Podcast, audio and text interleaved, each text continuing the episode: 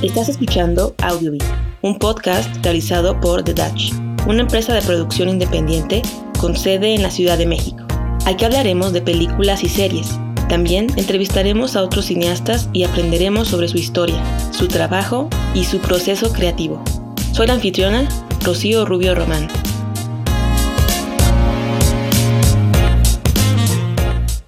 El día de hoy platicaremos sobre la música independiente con Juan de Cortés, cantante y compositor mexicano.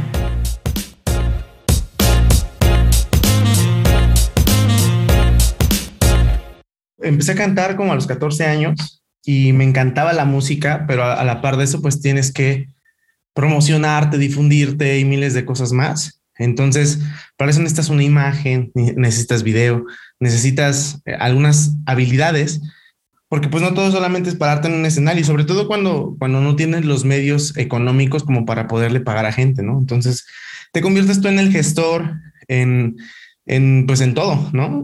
Entonces ahí es donde inicia esto, inicia justo de la necesidad de armarme de muchas herramientas para poder cumplir un sueño.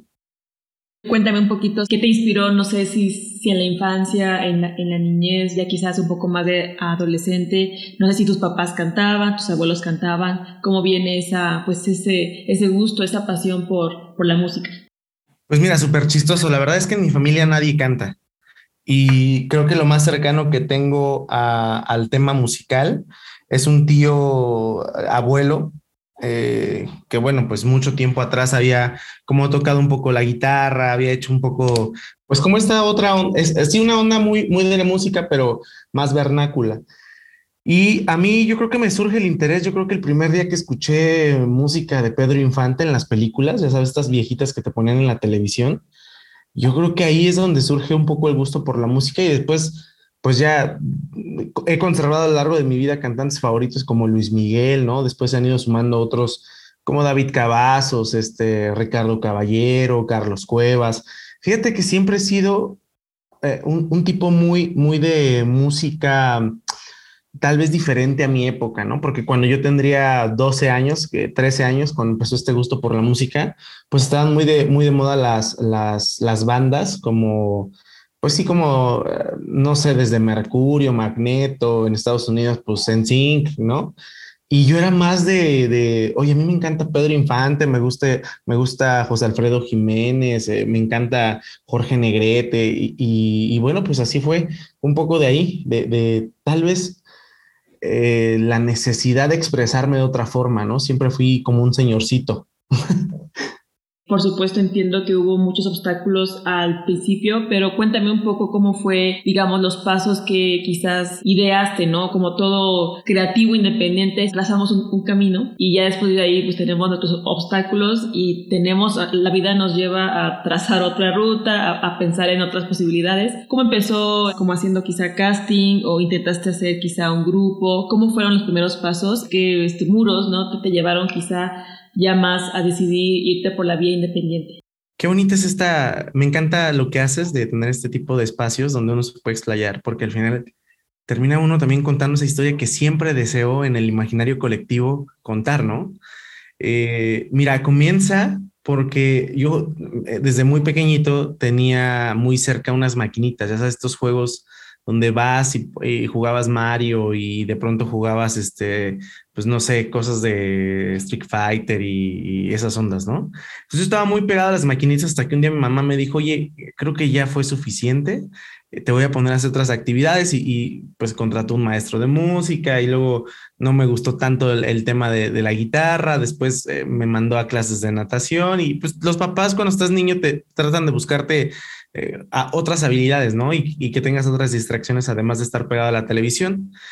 Y derivado de eso, como nada me gustaba y en nada empataba, me mandó a una iglesia que estaba cerca de, mi casa y había una rondalla, estaba una rondalla, estaba una estudiantina, ¿no? Una tocaba en la, en la iglesia, digamos, la misa, y, la otra tocaba como música pues, romántica pero yo terminé quedándome ahí no porque me gustara, sino porque jugaban antes de su fútbol, básquetbol, este, se armaba el cotorreo, tenían una muy buena dinámica, por eso me quedé ahí.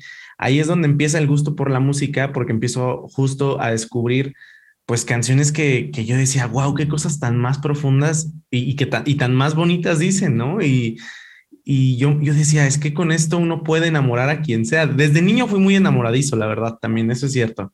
Desde niño siempre estaba yo eh, un poco como en el, en, pues en esa en esa parte donde siempre te batean, pero siempre quieres seguir enamorado, pero te gusta una y después te gusta otra. Yo creo que es el mal también del autor, porque después me di cuenta con los años que me encantaba componer, por ejemplo. Me encanta componer mi propia música.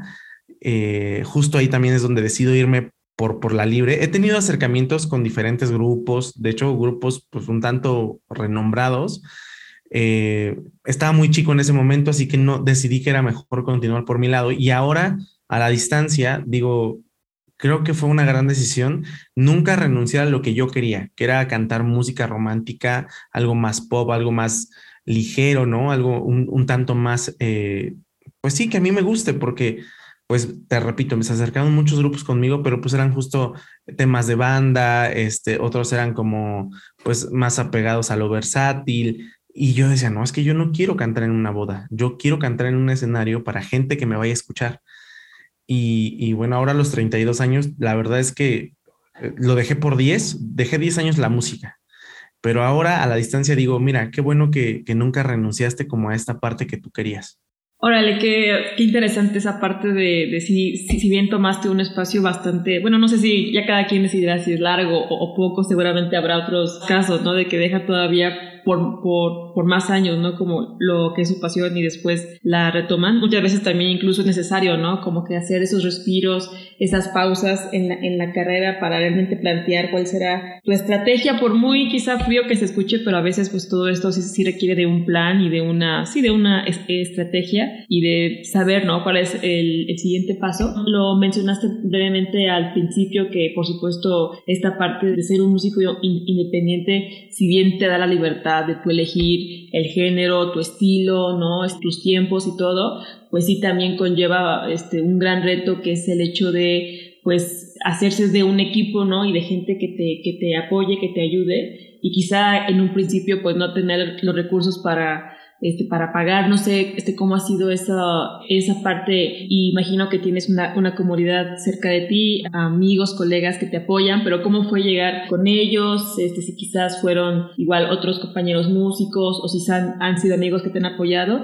y si hoy en día ya planeas quizás como llevarlo al, al siguiente paso de ya producirlo y, y, y como así que todo lo que significa esa palabra, ¿no? De realmente producir tu propia música. Pues mira, fue bien padre, porque hace muchos años, me acuerdo que de los primeros libros que, que leí como por, eh, por, por ganas, por decirlo así, porque yo quería, fue Sherlock Holmes, ¿no? Y había una parte en la que decía, eh, creo que es en el libro Escarlata, que narra cómo él tuvo que armarse de muchas habilidades para llegar a un lugar específico, ¿no? A lo que él, a ser el mejor investigador, por decirlo así. Pero decía que para ser el mejor investigador no había una carrera como tal, sino más bien era eh, pues tener que saber un poco de, no sé, criminología para tal cosa, un poco de química para esta otra, eh, buscar eh, este tema de la lectura de facial, ¿no? Y en otra, estudiar cartografía. Bueno, digamos que se fue armando sus herramientas para llegar a ser el mejor investigador más. No es que estudió ser investigador para que fuera el mejor investigador. Y así me pasó a mí te repito, de pronto el no tener a alguien que me sacara una foto, pues fue como de, bueno, voy a agarrar la cámara e intentaré tomarme fotos, ¿no? Pero para agarrar la cámara, pues tuve que antes, pues decir, bueno, a ver qué, qué, cómo se usa. Y luego después fue, bueno, ya me tomé las fotos, pero ahora quién me las edita, ¿no? Porque pues al final sabemos que esta, esta, creo que ahora también se ha ido rompiendo ese, ese mito de, de que solamente la gente demasiado bella puede ser cantante, ¿no? O, va a ser un hit, o es el próximo, eh, el, próximo descubrimiento.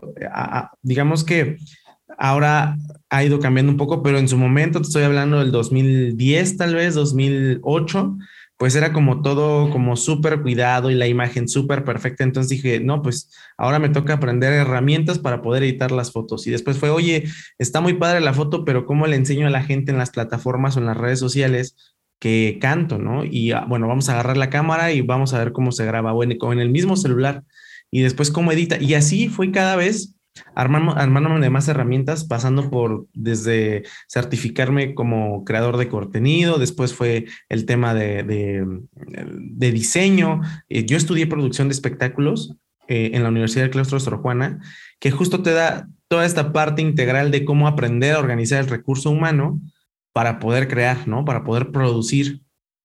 Y me encantó pues tener justo estos lineamientos, aunque como yo creo que le pasa a mucha gente, en la universidad todo suena increíble y bien padre porque en, en, ese, en ese colectivo imaginario pues tienes miles de pesos para contratar diseñador, para contratar videógrafo, para contratar gente de redes sociales, para tener un, asistente personal, para poder contratar este, el venue, tener para las bocinas, tener para los micrófonos, o sea, armarte de una banda, ¿no? Pero ya que sales a la realidad, pues te das cuenta que todo cuesta y además de que todo cuesta, pues si no tienes bien definido tu proyecto, eh, la verdad es que puedes invertir muchísimo dinero y aún así no llegar a ningún lado, ¿no?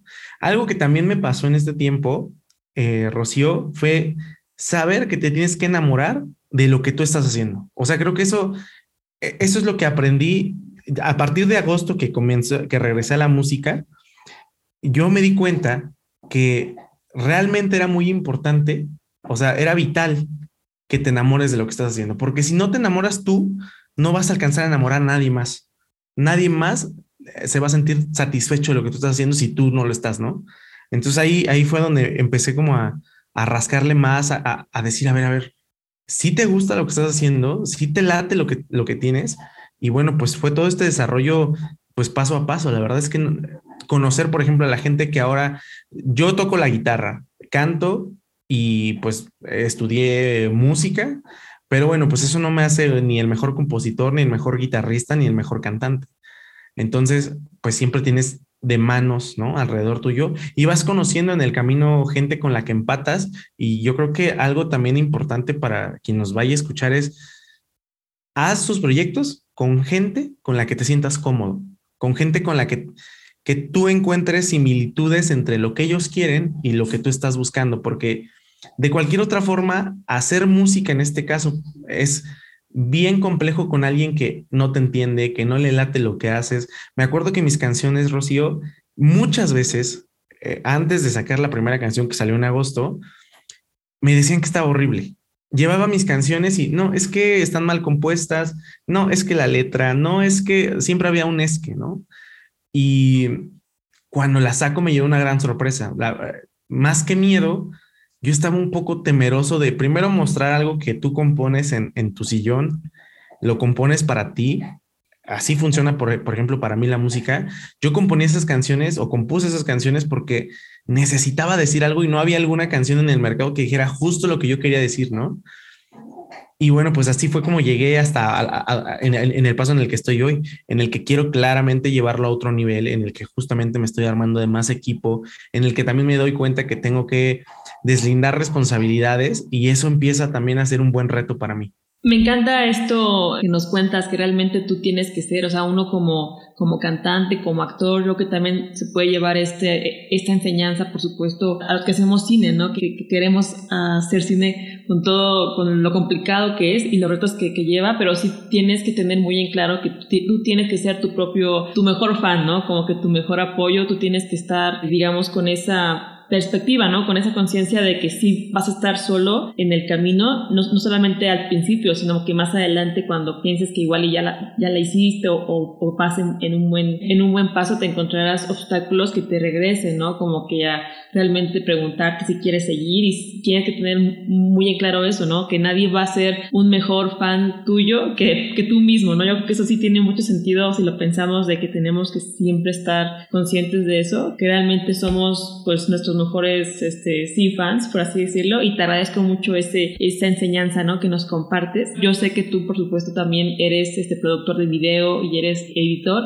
y por lo que entiendo ahora que, que me cuentas, eh, esas, si bien estudiaste lo de producción de, espectáculos en el claustro de Sor Juana, que se me hace súper interesante, esta parte de la edición entonces llega a ti por aprender de forma autónoma cómo ahora sí que producirte a ti mismo, ¿no? O, o, fue quizás algo que aprendiste antes a editar, pero creo que por lo que nos comentas sí fue la música la que te llevó a, aprender, ¿no? Estas herramientas de, editar, de producir la fotografía y ahora pues trabajas también en eso, ¿no? Y es igual, es un apoyo económico a esa parte, o sea, e, está muy padre, la verdad.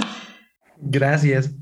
Sí, la verdad es que algo que, que, también últimamente hago mucho y creo que igual aplica para cine, para fotografía, porque es escuchar mucho a esos que ya están ahí arriba, ¿no? A esos que ya más que lograr algo, están haciendo algo que les gusta, ¿no? Yo, en, el caso de la música, eh, por ejemplo, escucho mucho a Leonel García, que en una entrevista dijo, eh, a ver, hay muchos compositores, le preguntan, oye, ¿qué es lo que, cómo le haces para que tus temas funcionen? Y dijo, la verdad, no hay ningún secreto.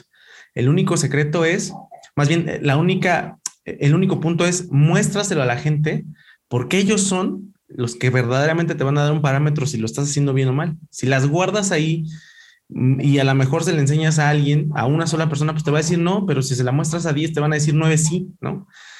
Y justo pasa lo mismo con el cine, con el video, eh, cuando estás editando, ¿no? Tienes un video, sacas un clip y dices, ah, pues a mí me gustó, pero pues si lo guardas nada va a pasar, pero una de esas lo subes a una plataforma y ahorita, ahorita como están las redes se vuelve viral y yo creo que el claro ejemplo, por ejemplo, un claro ejemplo de eso es lo que está pasando con Harina, la serie que sacaron ahorita recién en Amazon Prime, que salió de un cortito muy chiquito de un eh, tipo muy talentoso que de pronto dijo, bueno, pues voy a crear sketch, no me, no me alcanza para, para crear una película ni, ni, ni para realizar algo más grande, pero, pero voy a hacer mis clips, ¿no? Y de pronto de la nada, es, esta forma de mostrarle al mundo eh, sus clips lo llevó a que ahora tenga una serie pues mucho más amplia, ¿no? La verdad es que sí escuché la producción de Harina, pero desconocía la verdad que, tenía ese, ahora sí que esa historia, ¿no? Como esa, ese historial que lo llevó este, ahí. Y la verdad es que es muy cierto lo que dices, ¿no? Muchas veces, si bien tenemos que ser, es como muy, es muy curioso, ¿no? Porque tenemos que ser nuestro, nuestro mejor apoyo, nuestro, nuestro mejor admirador, nosotros mismos con lo que hacemos, pero a la vez sí somos eh, los que más fuerte nos, nos juzgamos y nos criticamos y a veces me pasa mucho, ¿no? Que veo algo que yo quise escribir o edité o incluso también de repente cuando quiero cantar algo y me escucho, no, soy, lo peor y a veces luego como tú dices, no, lo compartes y el público te da otra perspectiva y ya te dice, no, pero sí lo haces bien, no, pero sí está padre, o sea, sí hay que buscar ese equilibrio, ¿no? De si bien somos nuestros de nuestro apoyo, hay que también controlar a ese que está dentro de nosotros que nos juzga, ¿no? ¿Tú cómo sabes a quién escuchar dentro de ti que, tiene la, razón? Porque también es cierto que nos vamos a poder equivocar y quizás habrá momentos que lo hacemos mal y hay que reconocerlos, pero ¿cómo sabemos si somos, si, si estamos siendo justos o simplemente estamos siendo demasiado duros con otros mismos? ¿Tú cómo lo, lo logras separar como que esas dos partes? Ay, qué bonito es ese proceso. Mira, eh, me imagino que en todos funciona diferente, pero a mí, cuando me hace feliz, cuando algo, cuando compongo una canción y esa canción se me queda en la cabeza y digo, wow, me pasó justo hace un ratito antes de estar en, esta charla, eh, hace unos días, eh, siempre dejo pasar un tiempo prudente, es decir, hago una canción y la dejo descansar uno, dos, tres días y vuelvo a escuchar lo que, lo que hice, ¿no? Y ahí en ese punto digo, ah, no, porque no creo que tenga eh, ciertos elementos, eh, creo que eh, no me gusta esto, ¿no? Y igual lo traduzco al video, lo veo, lo termino hoy. obviamente, pues antes de entregarlo al cliente lo reviso, le doy una checada, de todos lo envío y en ese proceso lo dejo descansar. Y cuando ya me llegan los comentarios, por ejemplo, del cliente y en este caso en la música de mis seguidores, pues ya es como que, a ver, a ver, a ver, ¿no? O sea, trato como de, de alguna forma, eh, antes de sacar al mercado algo, yo hacer mi propio filtro. Sí, uno tiene que ser duro porque es parte del proceso y, y también tiene que ser hasta de cierta forma crudo, ¿no? Como decir, a ver, esto sí te va a pegar o esto no te va, no te va a pegar. En algo que creo que siempre nos han inculcado, y no sé si de buena o de mala forma, es que, equivocarte, ¿no? No te lleva a nada, ¿no? Equivocarte es como justo esto, ¿no? Es eh, qué mal que lo hiciste mal. Y yo tuve una enseñanza un poco diferente que era pícale desde abajo, empieza desde abajo, aprende lo más que puedas y si te equivocas no va a pasar nada. O sea, realmente no va a pasar absolutamente nada porque si te equivocas, vas a obtener algo, que es no volver por ese camino. Y entonces ahí es donde empiezas ya a decir, a ver, ¿qué camino realmente quiero, no? O sea, ¿qué, camino realmente me está haciendo uno? No fácil de caminar, pero sí avanzo. Y en este mismo camino estoy yendo hacia donde quiero. Y entonces ahí justo empiezas ya a encontrar una media, ¿no? Donde dices, esto me hace feliz, caminar por este camino me hace feliz, entonces voy a seguir por aquí, ¿no? Lo demás, pues tendrás que ir aprendiendo y, y, llenando también, tienes que ser valiente. Yo creo que una de, las, una de las carreras en las que más tienes que ser valiente es en esta, en la parte audiovisual, en la parte de expresar a través de, de, lo que salga de, tus, de tus manos, de tus ojos, de, tu cámara, hay que mostrarlo y ser valiente. Y ahí en ese momento entonces pues ya vas a tener muchas respuestas más. Totalmente de acuerdo y la verdad es que ahorita me llegan como que muchas preguntas. Justo lo mencionabas, pero hay como una regla, una regla de oro en los negocios y yo he visto, ¿no? Que también este eh, trabaja muy bien o, o, es muy similar lo que dice, o sea, es cierto lo que dice también en otros proyectos, es muchas veces, este, si el negocio o el, emprendimiento no pega en cinco años o si en cinco años no estás creciendo de manera exponencial, que es lo que se busca en un negocio, quizás no sea igual para, para lo que hacemos. Si en cinco años nomás no, pues no se logra el negocio, ahora sí que pensarlo, guardarlo y mejor pasar a lo siguiente. ¿Cuál sería tu criterio, por ejemplo, con tu canal de YouTube o quizás cuando te presentas en vivo, que, son diferentes caminos, ¿no? De seguir trabajando para, para, para contenido digital o mejor buscar presentarte en vivo, ¿cuál dirías que es tu criterio para decir, sabes qué, creo que esto no está funcionando? Cuando decir, sabes qué, creo que esto no, no funciona, voy a buscar otro medio. No me refiero a, dejar de cantar, por supuesto, pero ¿cómo sabes qué, camino sí seguir o, o sí prestarle más atención? Puede ser YouTube, puede ser eventos en vivo, puede ser lives, no sé. Mira, está bien padre, porque justo a veces lo que pasa en las redes no se traduce a la parte, a la parte digamos, eh, tradicional, ¿no? De cuando te presentas y cómo reacciona la gente y cómo lo, lo, está haciendo. Justo decía que al principio de esta entrevista que yo me di tres años. Dije, voy a empezar en agosto del año 2021. Así que para agosto del año 2024 tengo que ver qué tanto avancé, qué tanto me siento feliz con lo que estoy haciendo. Eh, a veces también en este caso, en estos proyectos, específicamente en este, me ocupé de decir, disfrútalo disfrútalo porque a veces lo que más hacemos cuando queremos o tenemos un talento es padecerlo. O sea, es por qué canto tan bien y por qué en redes sociales nadie me da un like, ¿no? ¿Por qué hago muy buenas canciones y, o hago muy buenos videos, pero no tengo las 50 mil reproducciones que alguien subió porque se cayó de, una rama, ¿no? Entonces, ahí eh, yo regresé hace tres semanas a cantar con público en vivo a buscar lugares para presentarme, ¿no? Y me, di cuenta que no estaba equivocado. Me di cuenta que, que una, mi instrumento, que es la voz, que es lo que más me gusta y, en realidad por lo que empezó mi, gusto por la música, eh, tiene un contacto muy bonito con la gente. Y dije, a ver, igual, ¿qué quieres tú? ¿Quieres ser un fenómeno y de pronto que todo el mundo te observe y que que seas el punto de atención, porque creo también, me pasó, fíjate que hace, unos años, que justo en esta, en este, eh, digamos que en esta parte, en la de estar aprendiendo edición de video, decidí lanzar un canal. Eh, contaba y narraba tradiciones de, de, ciertos espacios. Estoy hablando del año 2016, 17, cuando estaba YouTube como en súper apogeo de blogs. Entonces, hago este canal eh, hago unas, eh, unos videos relatando fiestas patronales y se vuelve un boom, al grado de que yo salía, yo soy de Catepec, yo salía a Catepec y literal me pedían fotos. Y me di cuenta también que grandes, grandes, ¿cómo decirlo? Grandes objetos son grandes blancos, ¿no? Entonces, en mi música pasa igual, ¿no? En la música me di cuenta que ¿Qué quería? Pues yo lo, que realmente quiero es transmitir lo que siento. Me encantaría que en algún momento fuera el próximo Luis Miguel o me encantaría ser el próximo eh, Marc Anthony o, o sea, digamos que ser un gran artista, ¿no? Y presentarme en grandes escenarios y...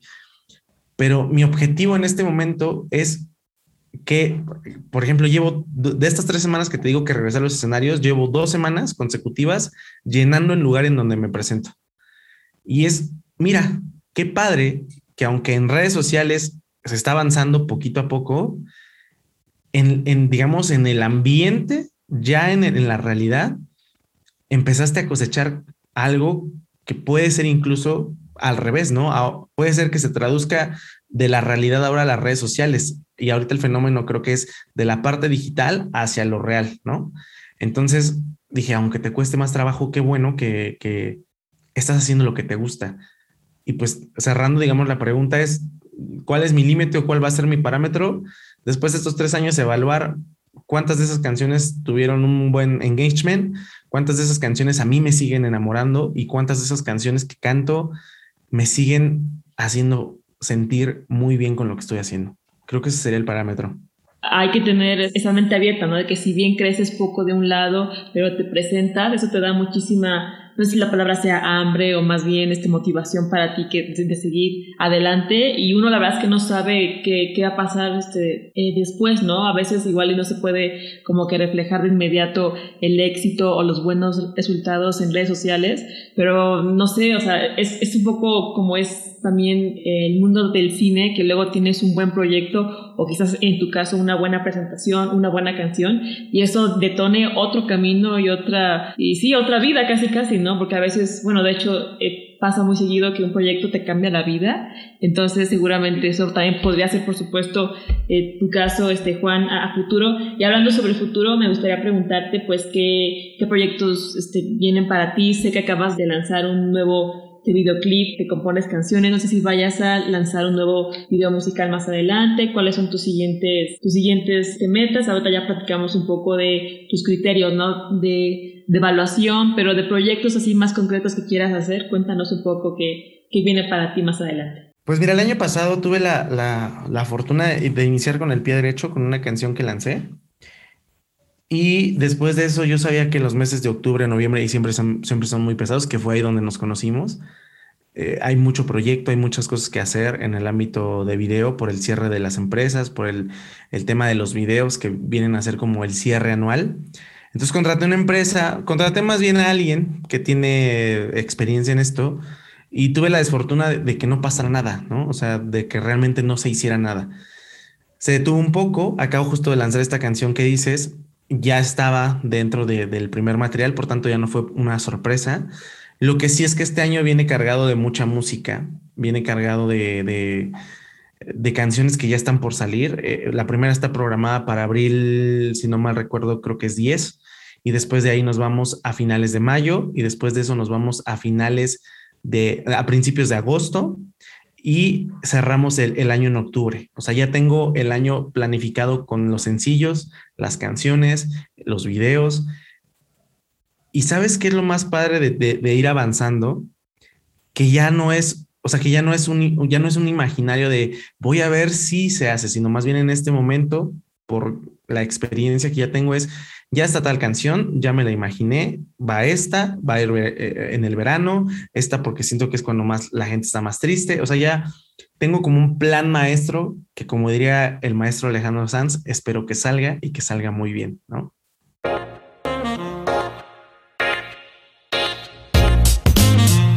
Gracias por escuchar Audiobin, un podcast realizado por The Dutch y producido en la Ciudad de México.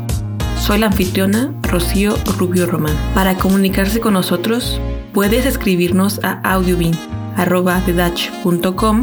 o visitar nuestra página web thedutch.com. Música por Ben Sound.